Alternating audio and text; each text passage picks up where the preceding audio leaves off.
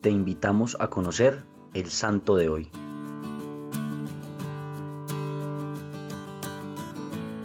Hoy celebramos la fiesta de la Beata María Teresa Scherer, hija de agricultores, nació en Suiza, bautizada con el nombre de Ana María Catalina. Era la cuarta de siete hijos. De niña era parlanchina, terca y distraída y propensa a las rabietas, pero también era inteligente, responsable, le gustaba el estudio y tenía muy buena memoria. No era muy piadosa, pero le gustaban los sermones y solía frecuentar los sacramentos cuando se presentaba la ocasión. Quedó huérfana de padre a los siete años de edad. Fue criada por sus parientes hasta los 16 años. Ellos le enseñaron a amar a Cristo fue enviada a estudiar a Lucerna con unas hermanas dedicadas al cuidado de enfermos del hospital de la ciudad. Fue difícil para ella, luchó con su repugnancia al contacto con los enfermos. Recurriendo a la oración, venció las dificultades y superó la crisis que todo ello le provocaba. Tres años después abandonó el hospital fortalecida y llena de gratitud.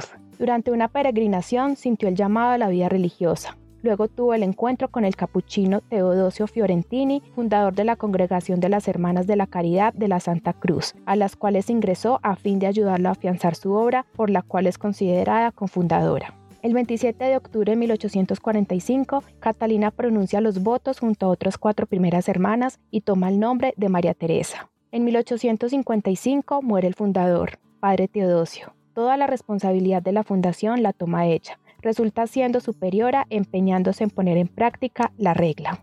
En 1855 muere el fundador, padre Teodosio. Toda la responsabilidad de la fundación la toma ella. Resulta siendo superiora empeñándose en poner en práctica la regla que decía, el instituto debe ocuparse de la educación e instrucción de los jóvenes, desde la cuna hasta la formación profesional. Debe cuidar de los pobres y enfermos, de los indigentes, los huérfanos, de los desventurados de todo género, de los prisioneros. El Santísimo Sacramento fue su sostén para soportar todas las tribulaciones. Fue acusada y calumniada por un capellán. Fue depuesta de su oficio por el obispo. Entonces confió una de las suyas. Tengamos presente a nuestro Salvador y a las innumerables ofensas que recibe cada día. A mí no se me trata mejor, como usted ya debe saber. No importa, pues no se puede contentar a todo el mundo, con tal de que Dios esté contento con nosotras. Soportó todas las adversidades en la oración. La verdad se supo y volvió a ser puesta en su cargo. Fue creadora de escuelas y hospitales para discapacitados. La salud no le acompañó y en 1887 se le diagnosticó un cáncer de estómago.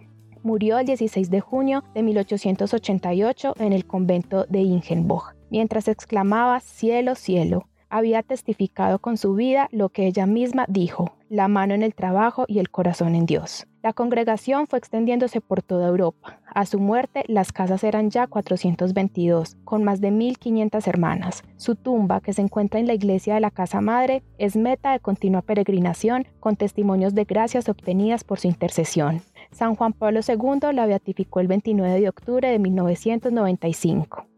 Padre Dios, en ti pongo hoy el corazón de todas las mujeres para que nos acojas en él con tu gracia y nos des la entereza, sabiduría, caridad y fortaleza para emprender en la iglesia y la sociedad todos los anhelos y deseos puestos por ti en nuestra alma y que podamos imitar en oración y templanza a nuestra amiga Beata María Teresa. Te necesitamos Dios. Cristo Rey nuestro, venga tu reino.